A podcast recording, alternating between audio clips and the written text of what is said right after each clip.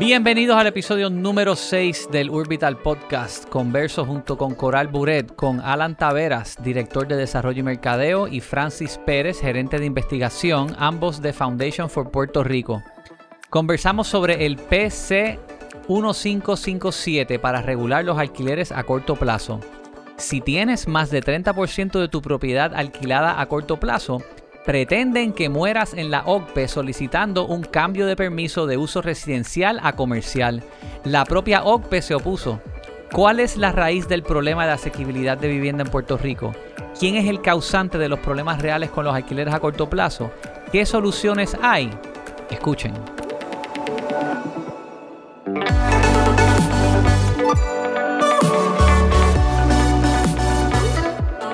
Bienvenidos al Urbital Podcast. Me acompañan en este episodio Coral Buret, Saludos. corredora de bienes raíces con 20 años de experiencia en el viejo San Juan, y Alan Taveras, de Foundation for Puerto Rico, director de Desarrollo y mercadeo. Desarrollo y Mercadeo. También me acompaña Francis Pérez, director de investigación y datos de la Fundación. ¿Cómo están? ¿Todo bien y tú? ¿Cómo estás, Giancarlo? Todo muy bien. Bueno, verte aquí en esta evolución mía profesional, pero de un tema igual de importante que lo que llevamos hablando por casi una década, el empresarismo y el desarrollo económico. Alan y yo, we go way back. Me recuerdo de tus inicios en... Estuviste en Chile un tiempo. En Argentina y en, en, Chile. en. Argentina y Chile y regresaste con una, una tesis sobre el programa de Startup Chile y viniste a donde mí con la idea de que porque este programa no existe en Puerto Rico y yo me recuerdo verte de joven y decir, mano, este, este chamaco tiene un, un drive empresarial eh, muy bueno y se conversó sobre por qué Puerto Rico no tenía un programa que hoy día es el programa que, que es para el 18. So, me recuerdo que tú hiciste tu investigación sobre eso y el, el ecosistema ha crecido y evolucionado mucho desde ese entonces y tú has sido parte de eso definitivamente. Bueno, vamos a lo que vinimos. Hoy vamos a hablar sobre la ley que se está proponiendo, creo que se, se presentó en la Cámara o en el Senado. Ahora mismo está en la Comisión de Turismo y Cooperativismo de la Cámara, De la eh, Cámara bajo el presidente José Cheito Madera. Y se hicieron vistas públicas hace poco. Es una ley que pretende regular los alquileres a corto plazo, ¿correcto? Sí, eh, es una regulación extra a la ya existente eh, que está en la Junta de Planificación, su reglamento, como define lo que son los short-term rentals, pero obviamente eh, cómo lo regula turismo, pero sí, ahora sería una ley que es el proyecto PC 1557. Antes de entrar a lo que esto quiere regular, entonces, si, si hay, una, eh, si hay algo ya existente, pues, ¿cómo está hoy? ¿Y qué es lo que esta ley pretende cambiar o mejorar? Sí. Eh, ahora mismo se supone que quien fiscalice la actividad de los short-term rentals al ser eh, algo turístico, pues la compañía de turismo, en su definición como actividad, es una actividad residencial bajo el reglamento de la Junta de Planificación.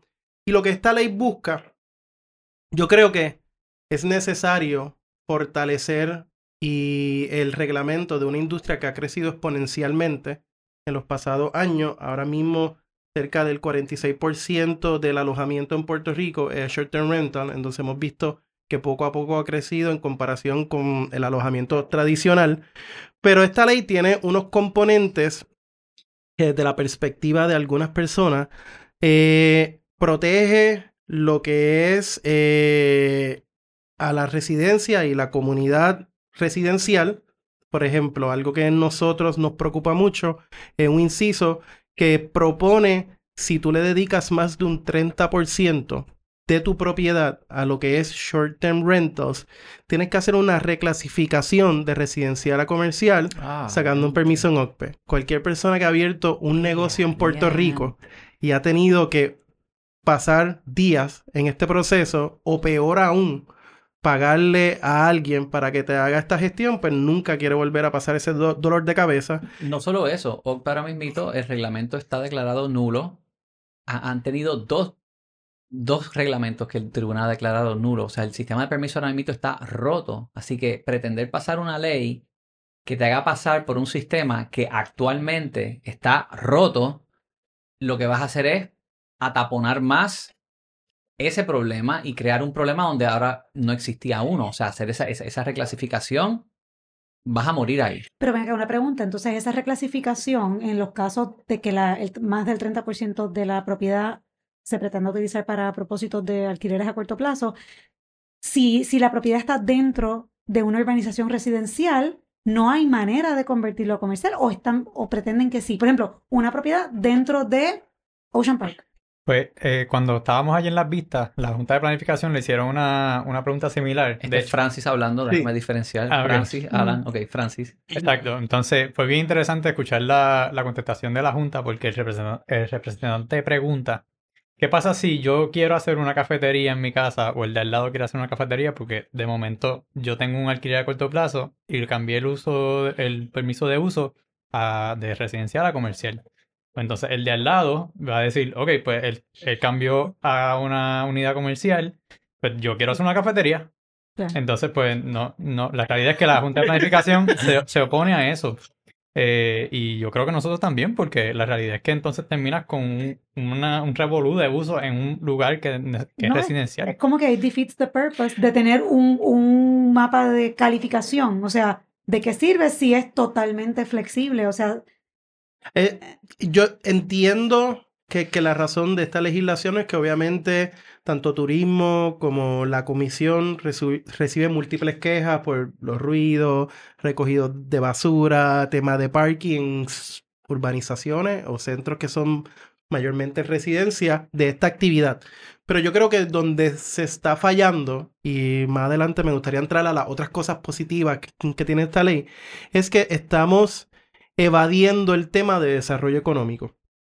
Uno poner 30% de, de tu propiedad, es un cuarto, un baño, básicamente una persona que está utilizando su inversión principal de todos los puertorriqueños, que es la casa, para ganar unos chavitos extra para hacer la pelea. O si tú tienes un second home, que tú tengas que ponerlo 100% comercial, pues ya son unas barreras que a ti no te va a permitir entrar a una actividad económica que ahora mismo, si uno mira todas las tendencias macroeconómicas de Puerto Rico, pues el turismo, nos guste o no, está subiendo, se está invirtiendo a través de Discover Puerto Rico un dinero para atraer a las personas, los números enseñan que cada vez va más en crecimiento, se estima que para el 2022, si no me equivoco, 2021, disculpa, eh, lo que es el turismo, economía del visitante, representa 7.2 billones de dólares. Entonces, si nosotros queremos diversificar y mover ese dinero de las zonas turísticas en Puerto Rico, la única manera, ¿por qué? Porque no te van a hacer un hotel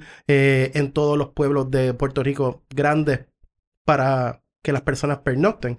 Entonces, le permitimos a las personas que con su casa entren a esta actividad y puedan capturar ese flujo de capital.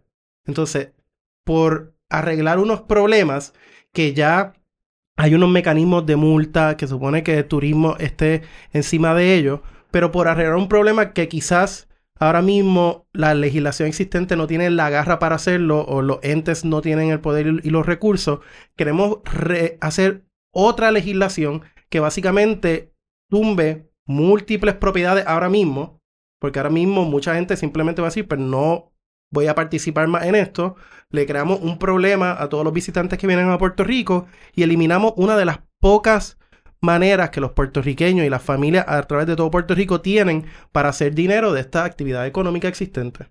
No solo eso, creas un problema burocrático también al dueño de la propiedad. yo, yo, yo sigo, yo sigo pegada con la cuestión de cambiar la zonificación, porque entonces hay un condominio.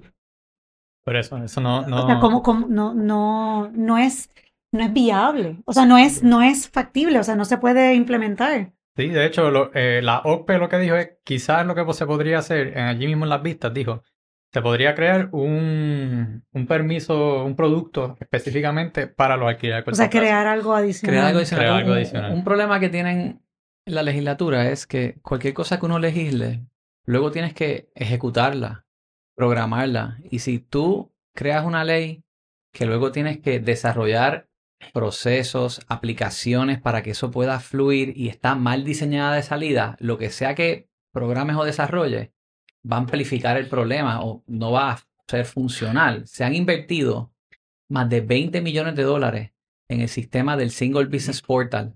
Desde que lo empezó Luis Fortuño, luego bajo Alejandro, se llamaba el Super SIP, que estuvo Lastra dirigiéndolo. Después del Super SIP, con Ricky, se sigue evolucionando el trabajo. ¿Y dónde estamos hoy con este sistema? Seguimos, hemos bajado en el ranking de la eficiencia de los permisos. Y entonces ahora esta ley pretende tú tengas que ir a ese mismo sistema a, someter una reclasificación. Y, y, es bien importante lo que tú estás mencionando, porque esta ley va en contra de la política pública que tiene Puerto Rico de mejorar lo que se llama ease of doing business. Se supone que estamos pensando en menos permisos, maneras más fáciles de que la persona pueda empezar su actividad económica. Correcto. Pero lo que estamos viendo aquí, con ese inciso específicamente, son más barreras. La ley tiene otros puntos como establecer... Vamos a hablar sobre otro inciso. Sí. Eh, algo que nosotros estamos en recomendación es la definición. Y yo creo que esto lo tenemos que ver desde el marco de la conversación ahora mismo en el público. Eh, hace poco salió que el, creo que el hijo o el sobrino del gobernador tiene un monopolio en los short-term rentals porque tiene una empresa que los maneja, pero yo creo que hay una falta de entendimiento de que las personas, lo que es un host, no es lo mismo que un dueño propietario. Se han establecido muchas compañías, que es algo bueno, porque Puerto Rico pues, obviamente necesita más empresarismo y es una oportunidad donde personas que no son las dueñas de, de estas viviendas pueden, muchas veces entre un 20, un 25%, le cobran a las personas para manejar los listings, todo lo que es el servicio al cliente y trabajar esa actividad en las plataformas, ya sea eh, VRBO, Airbnb, Join and Join. Y muchas personas piensan, si una empresa tiene 80 listings, ah, está acaparando propiedades. Hay un problema existente de personas y bien pequeños que acaparan propiedades. Hay comunidades que sí tienen un problema eh, eh, y más adelante Francis le puede dar unos datos donde sí vemos que hay ya demasiados short-term rentals, pero tenemos que empezar a definir las cosas como son. Un host no es lo mismo que un dueño. Pueden ser a la misma vez, pero es importante que para términos de esta ley, también por los taxes que uno paga, cómo te reglamentan, tú tienes que saber diferenciar entre uno o el otro. Y, voy, a añadir, varias cosas. Este, lo primero, con esto de la definición. en el, debate público es que tenemos una, muchas personas que están acaparando este, muchas propiedades. Pero ¿qué pasa? Cuando nosotros vemos los datos, la realidad es que los datos no te pueden distinguir entre lo que es un dueño o lo que es un, este, un manejador de una propiedad. Eso es bien importante poder distinguirlo. Y dentro de lo que dijimos en nuestra ponencia es que estamos a favor de que se haga un sistema de registro que distinga entre lo que es un, nuevamente, lo que es un dueño de una propiedad y lo que es un, este, un manejador. Porque, este, ¿verdad? Siempre hay muchas trabas que los dueños pueden hacer para tener muchas propiedades bajo diferentes entidades. Eso es otro problema. Pero al final del día entendemos que, por lo menos capturando algún tipo de información sobre ¿verdad? cuáles son estas proporciones, podemos tener más claridad sobre lo que está pasando con este ecosistema y esta actividad económica. Lo otro es que eh, hicimos, compramos unos datos de una compañía que se llama Transparent.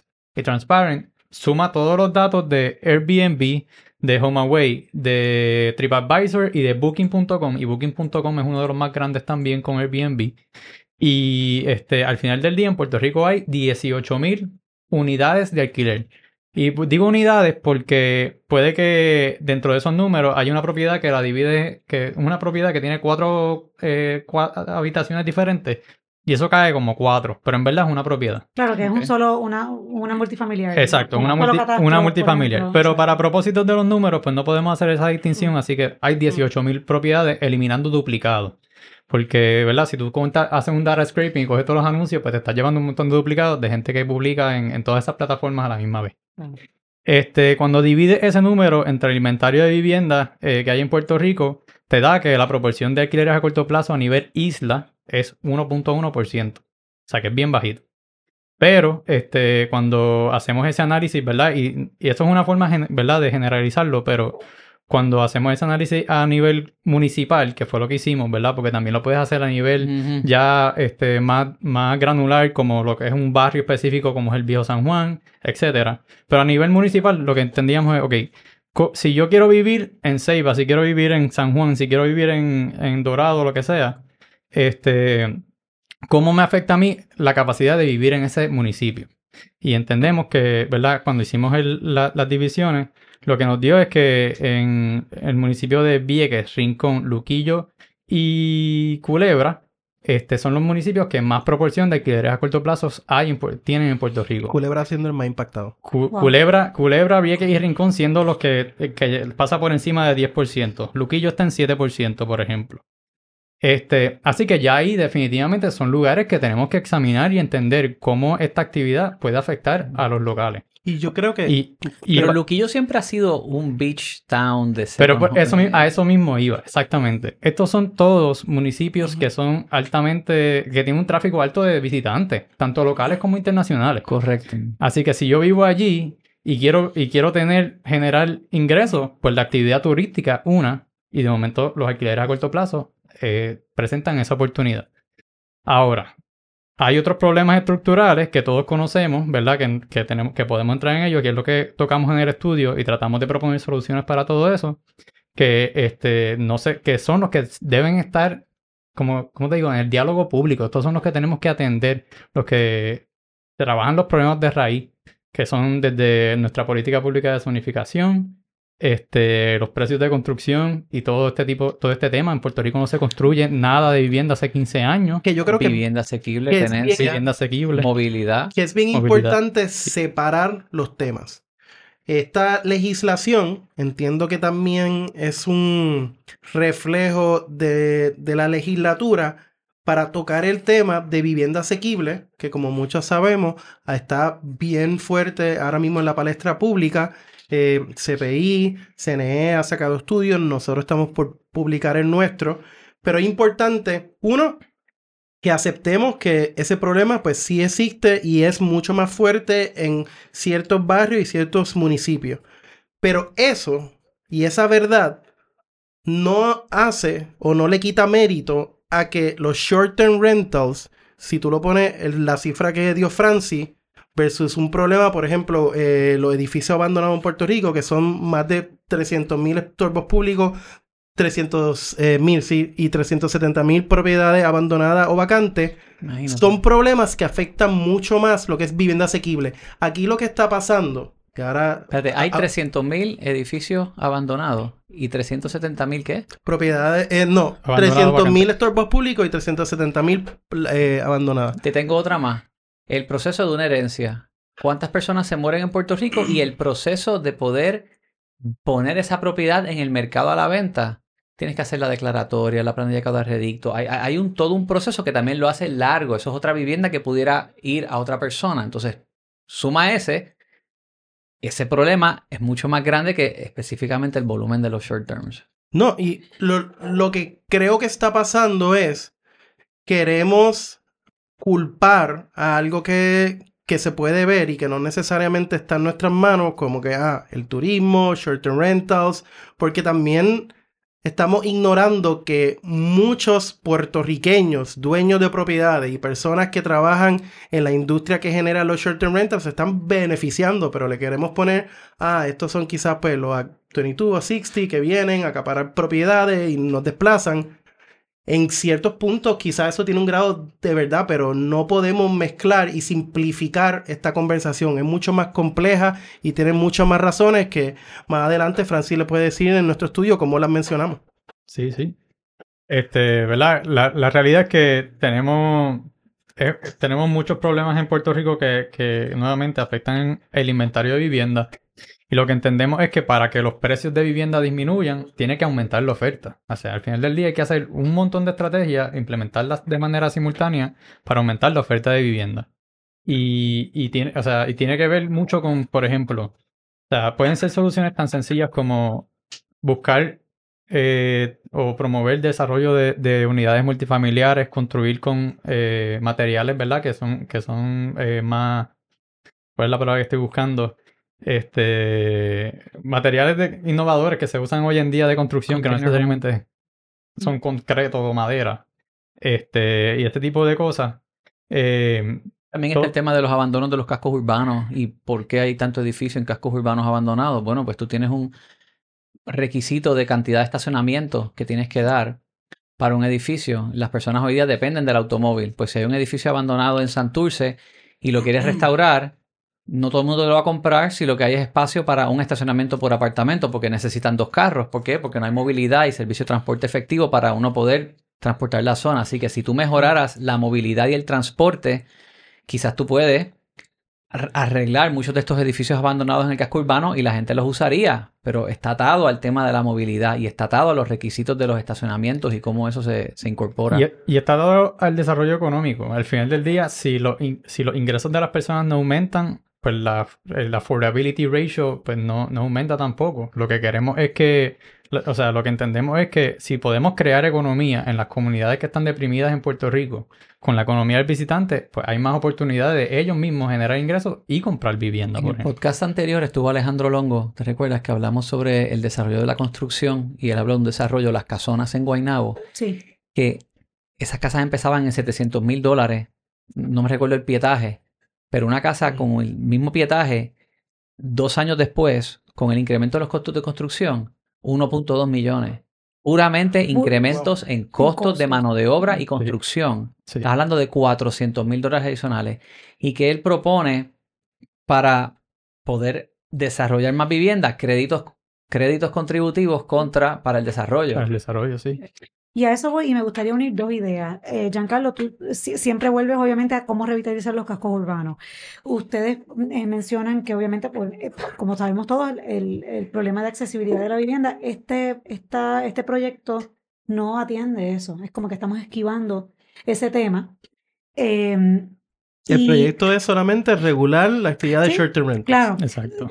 Pero, pero desde el, desde el discurso de hay un problema de gentrificación, hay un problema de desplazamiento, hay un problema de accesibilidad de la vivienda. Pero curiosamente, pues el proyecto no atiende justamente esos problemas. Em, y, pienso en varias cosas. Número uno, eh, volviendo, restaurar cascos urbanos como centros residenciales y de vivienda. Hay mucho trabajo por hacer. Mira Río Piedra, no hay más nada que decir. Y lo mencionamos también en el episodio con Longo. Ah, existe eh, y podemos ver la historia de cómo se restauró un casco urbano que estaba en igual o peores condiciones que Río Piedra hace tan solo 60, 70 años, que es el Viejo San Juan. Eh, ¿Cómo se logró restaurar el Viejo San Juan? Eso era tierra de nadie. Eso, eso, los edificios estaban en ruina, la mayoría en condiciones pésimas. Y con un esfuerzo de, desde el gobierno, que se fundó el Instituto de Cultura, se crearon unos incentivos para, para personas locales, extranjeras, lo que fuera, para comprar estos edificios, restaurarlo y destinarlo a vivienda o comercio según fuera el caso, pero había un plan para el casco que lo desarrolló el Instituto de Cultura. Y había unos incentivos, si lo haces correctamente siguiendo el plan, pues vamos a dar este otro incentivo. Cero property taxes, o sea, CRIM, que en aquel obviamente sabemos que no es proporcional ahora y es, bajo, pero en su momento era, era importante. Y exenciones sobre los ingresos que percibas en renta una vez restaurado. Imagínate que eso lo aplicaran a los cascos urbanos, por ejemplo, Río Piedra o cualquier otro casco a, través de Puerto Rico, revitalizar esos cascos, pero no como está como lo estamos viendo en Río Piedras actualmente, que también eso es otro tema que no vinimos a hablarles hoy, pero se están comprando, no importa quién lo compre, pero no hay un plan. Yo estuve metida en Río Piedra Correcto como cuatro o cinco semanas corridas el verano pasado, tratando de reunirme que si en Cauce, que si en la oficina del DIDEC, allí en la Ponce León, tratando de definir, que alguien me dijera, no, mira, este es el plan, estos son los incentivos, si tú compras en Papá, nada, o sea, no, no existe. Yo sé, yo escuché en el podcast el otro día de, de nuestro amigo Luis Herrero que hablan de unos incentivos económicos específicos para Río Piedra. Yo no, yo me quedé escuchando el podcast a ver cuáles eran. No los hay. Que supuestamente existían ya desde antes y ahora hay un rebranding. Yo estuve cinco semanas en Río Piedras tratando de dar con esos incentivos. Encontré unos incentivos para el municipio de San Juan, Río Piedras, Santurce, Cupey, no importa. Pero no es, o por lo menos en esas cinco semanas reuniéndome esas distintas agencias, yo no encontré un listado o, un, o una, una, presentación organizada de los incentivos que existen para revitalizar específicamente el casco de Río Piedras. ¿Y tú sabes qué fue lo que mató el casco de Río Piedras? Una de las cosas que nadie está mencionando. Bueno, Eliminaron el terminal de la AMA. Bueno, también. No mencionan eso nadie. Bueno, pero el tren, esto duró un montón. La o sea, yo creo que fueron, fue como con perfect storm. Pero lo menciono porque, volvemos, hay un problema de accesibilidad de la vivienda. Eh, un lugar como Río Piedras podría ser un lugar perfecto para empezar, pero yo pienso que en vez de presentar digo, no en vez de presentar, me estoy metiendo en, aguas profundas, pero el proyecto que, que está sobre la mesa ahora, que se pongan a pensar y diseñar un plan de verdad que funcione basándonos en lo que ya funcionó, que vemos lo bien que funcionó en Viejo San Juan, mm. que tienes ahí un, que obviamente ese balance como que medio se ha trastocado y estamos ahí peleándolo, pero entre residentes, comercio, turismo, pues ¿por qué no se aplica si funcionó y la, y la, ley, la ley sigue en pie? Porque esa ley del Instituto de Cultura sigue en pie, eso no sé, pues conchale, vamos a repensarlo y aplicarlo a Río Piedra. A Río Piedra y a los demás cascos urbanos. Es un centro histórico, tampoco es ponerle el red tape de que Ay, ahora es histórico, no se puede tocar. No, pero tú entiendes lo que te quiero decir. Pues eso, eso, es un, eso es un lado y eso no se toca y no se atiende. Y yo creo que eso podría ser eh, parte de la solución. Y, y yo creo que lo que acabas de decir, estoy 100% de acuerdo y tiene que ser parte de esta estrategia o el, marco estratégico de nuestro desarrollo económico, porque cómo nosotros utilizamos eh, las urbes de Puerto Rico y cómo desplazamos a la, cómo nos desplazamos dentro de donde vivimos impacta. No necesariamente tenemos que pensar estrategias que siempre hemos tratado de hacer, de traer eh, manufactura de afuera y todas estas cosas, sino cómo utilizamos los espacios en nuestras ciudades y en nuestro municipio, cómo rehabilitamos los cascos, tienen que ser una parte estratégica para el desarrollo económico de Puerto Rico. No, y, volviendo a eso, eh, atándolo a algo que dijiste al principio, eh, estoy parafraseando, pero ¿cómo llevamos eh, ese, esa inversión o ese, ese, ese dinero que llega de la economía del visitante al resto de Puerto Rico y como que lograr sacarlo de solamente el área, eh, San, Juan, Condado, etcétera. Tengo una ruta de autobuses dándole la vuelta a la pero escúchame, eh, el Airbnb no es la única, el Airbnb ha surgido porque no hay otra cosa, pero volviendo a ese plan de revitalizar cascos urbanos, oye, me tenemos 78 cascos históricos urbanos que podrían ser una belleza y un punto focal del turismo. El turismo ahora el turista quiere la experiencia auténtica. ¿Qué más auténtico que conocer una isla por sus municipios? En el 1973, mi abuelo, Roberto Buret, era el director de la compañía de turismo, como se llamaba antes. Y él fue eh, quien desarrolló los paradores de Puerto Rico. Y cómo funcionó eso en aquel momento, eso fue un proyecto Nobel, no existía algo como eso. Y los paradores eran, eh, o sea, no, yo no, yo no, no puedo decir cuándo fue la última vez que yo visité un parador, o sea que, bueno, pero habiendo dicho eso, no, me atrevo a decir que no están en las mismas condiciones en las que originalmente se presentaron. Era, era, la era la propuesta de la compañía de turismo para mover a ese turismo a través de la isla. Y hay, hay, casos como este que ya se están dando. Hablábamos de, de Río Piedra. Recientemente estuve en la celebración del primer año del Hotel Nest en Río Piedra, cerca de la iglesia, al lado de la estación del tren. Estoy hablando con, con, la empresaria, con Gladys Nieve, eh, y me dice todos los problemas y todos los escollos que ha tenido con hasta el mismo gobierno que está más adelante, la Oficina de Desarrollo Económico del municipio. Que la visité en varias ocasiones en el verano. Como nosotros trabajamos para que esa historia se replique, cómo el gobierno legisla para incentivar esa actividad económica en los cascos urbanos para atraer otra vez personas. Yo creo que esa es la manera que tenemos que atacar un problema existente, que es que hay ahora mismo, por el tema de vivienda abandonada y estorbos públicos, menos casas de las que se necesitan en Puerto Rico. No podemos nosotros poner a dormir los short-term rentals simplemente porque no queremos pasar el trabajo de diseñar una estrategia de desarrollo económico. Yo creo que lo que se ha llevado la narrativa en todo esto es los conglomerados que compran cuadras o edificios para sacar a la gente que está ahí y convertirlo todo en Airbnb. Hablamos de esto con Annette Frank, hablamos de esto con Raúl eh, Santiago, Bartolomé. Santiago Bartolomé sobre su estudio, que hablan sobre el impacto a corto plazo, pero los alquileres a corto plazo donde son un puertorriqueño es dueño de una, dos, tres o cuatro propiedades y las quiere poner a la venta, ese no es el problema. Si queremos atender un problema específico, puntual aquí, es cuando hay un edificio de ocho pisos que era quizás plan 8 y una persona lo compró y pretende convertirlo completo en Airbnb de la noche a la mañana. Y, y, eso es bien difícil de identificar y atándolo a algo que dijiste más temprano. Eh, eh, hay que ver cómo ese estudio de transparencia era que se llamaba, eh, Transparency. ah, la, empresa, los datos de Transparency. Exacto. Ellos no pueden identificar o, o, sería bien difícil tratar de identificar este fenómeno, porque, por ejemplo, yo puedo hablar con propiedad del viejo San Juan, porque todo el mundo sabe de mi tablita y yo sé quién compra y quién es el que compra, y yo me meto en el Departamento de Estado, en el registro de corporaciones, a ver quién está detrás de la corporación que compró para saber realmente quién compró. Pero Transparency no creo que haga eso. O sea, y yo te puedo decir que hay empresas que tienen, por ejemplo, treinta y pico, cuarenta y pico de propiedades entre apartamentos, condominios, edificios y comercio, con todas LLC distintas, y es la misma compañía. Pero la única manera de saberlo es si tú te metes y hay veces que viene un secretario y firma por la compañía y yo la única manera que sé que fueron ellos quienes compraron es porque me, enteré o porque sé que es el notario que es el que le hace las compraventas de esa. Entonces, es bien difícil poder eh, definir e identificar el acaparamiento por, justamente porque si cada propiedad que compra esta empresa, esta mega empresa, lo ponen bajo un LLC distinto, ¿cómo, cómo hay manera de saber? Y más cuando quien administra esos Airbnb, esas unidades, pueden ser distintos administradores, puede ser hasta la secretaria. Otra cosa importante. Pero eso es un enfoque bien particular que, si, que si se atiende con una lupa y se mira bien, en vez de tener que crear una regulación masiva que lo que va a hacer es impactar onerosamente a todos los dueños que cumplen con sus reglas de propiedades. Tú puedes, el problema, y dicho de nuevo, Anet, Raúl, todos los que hemos entrevistado, el problema grande del desplazamiento y lo que han explotado aquí es específicamente la corporación que compra una estructura completa. Ok, pues ¿cómo se atiende eso? Exacto.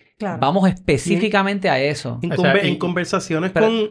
¿Qué ibas a decir, Francis? No, o sea, y, o sea, ¿qué protecciones tú le puedes dar a los inquilinos, ¿verdad? Para que si tú caes dentro de, este, de esta actividad que se da, que, que hace daño a las personas que viven, porque te están quitando tu hogar literalmente, pero como quizás tú puedes quizás hasta pensar en protecciones para los inquilinos, que, que si ya sea que el periodo de desplazamiento sea más largo. Claro. Que, Una cosa que sugirió Annette Frank fue que si, si había una propiedad que era...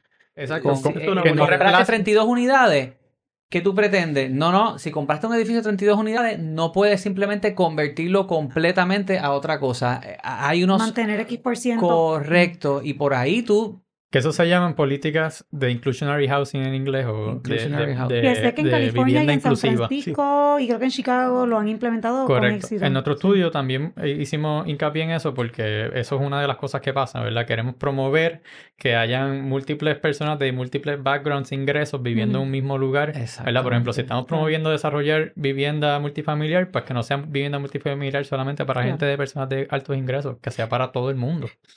Y volvemos que eso, esto no es como que descubrieron Roma, o sea, esto lleva funcionando y así fue que se restauró. Pues yo siempre vuelvo al Viejo San Juan, lo siento, pero es que tú te, la idea de la restauración del Viejo San Juan era justamente traer vivienda, eh, ¿cómo es? Alquileres subsidiados, eh, casas, residencias magníficas donde vive presidentes de banco y everything in between. Y tú creas una comunidad sumamente eh, heterogénea, o sea, y, y obviamente pues en eso también traes comunidad, traes diversidad, traes seguridad. Pues eso, eso es lo que mucha gente me pregunta, ¿qué es lo que hace el viejo San Juan tan seguro? Era eso, que eh, tú tienes personas from all walks of life conviviendo en un mismo espacio, con, compartiendo pues unos mismos valores, porque eligen vivir en ese mismo lugar. O sea que si eso se pudiese replicar, porque ya vimos que funcionó. Algo bien importante, y voy a volver la conversación a lo que mencionó Giancarlo, es el tema que para mí personalmente es un poco peligroso cuando nosotros sobre legislamos por ejemplo, si empezamos a ver, el reglamento de la compañía de turismo actualmente provee medidas de responsabilidad para el operador de un alojamiento a corto plazo en el artículo 4, inciso H, donde se le requieren asegurar el control de ruido excesivo, la conglomeración de personas, evitar problemas de estacionamiento o tráfico que afecten a los vecinos. También, por otro lado, la Junta de Planificación en su reglamento conjunto del 2020 ha reconocido alojamiento suplementario a corto plazo como un uso residencial y no comercial. Entonces, yo vería específicamente si vamos abajo reglamento de la compañía de turismo, más allá de crear esta nueva legislación, tenemos que entender por qué fallamos inicialmente. Una de las cosas que hablábamos en la ponencia y salió a relucir es que la compañía de turismo ahora mismo solo tiene un auditor para todo lo que es short term rentals. Como nosotros le damos más recursos a la compañía de turismo para que haga lo que ya se supone que haga. Claro, para que haga cumplir la- lo que existe. Y quizás no es más, es más capacidad digital y tecnológica, porque Airbnb te da a ti automáticamente el detalle de todo lo que te entró y tú lo que tienes que hacer es poder tener habilidad de extraer los datos de diferentes sources, combinarlos y generar los informes que quieres. O sea, no es el recurso que le quieres dar, tiene que ser el recurso correcto. Sí. Tampoco es darle el mismo recurso que tienen para hacer las cosas eh, con, con capacidades del siglo XX, no Por- del siglo XXI. Porque ahora mismo, si pasa en este proyecto, ¿cómo está? ¿Quién va a ir a todos los short-term rentals de Puerto Rico para ver si el 30% o más se está usando? Bueno, ¿Quién- hay- va a Sí, eso no, es bien difícil de fiscalizar. Pero es que hay, hay otro, hay otro ángulo acá que no solamente creando una plataforma o, o- o sincronizando plataformas de manera digital o tecnológica, whatever, resuelve. Y es el tema de que eh, muchos, en muchos lugares se ha reportado actividad no consona con el lugar donde está situado en términos de lo que provocan los Airbnb, el ruido, el tráfico, las fiestas, ta, ta, ta, ta, ta. Y te doy el ejemplo de esta clienta que tengo, una señora mayor, su esposo tiene ya noventa y pico de años, viven en una urbanización bien, en la urbanización de atrás, que colindan los patios. Estamos hablando, esto no es área, esto es Guaynabo, urbanización, tú sabes.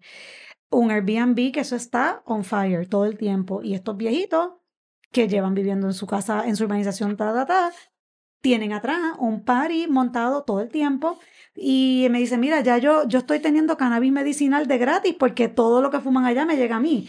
Pero entonces no hay nada que ellos pueden hacer porque la urbanización de ellos no puede hacer nada para controlar lo que pasa en la urbanización de atrás. Entonces, este tipo de cosas digitalmente no hay manera. Foro judicial. Bueno, está bien, pero entonces eso tampoco, eso, o sea, eso tampoco es una solución.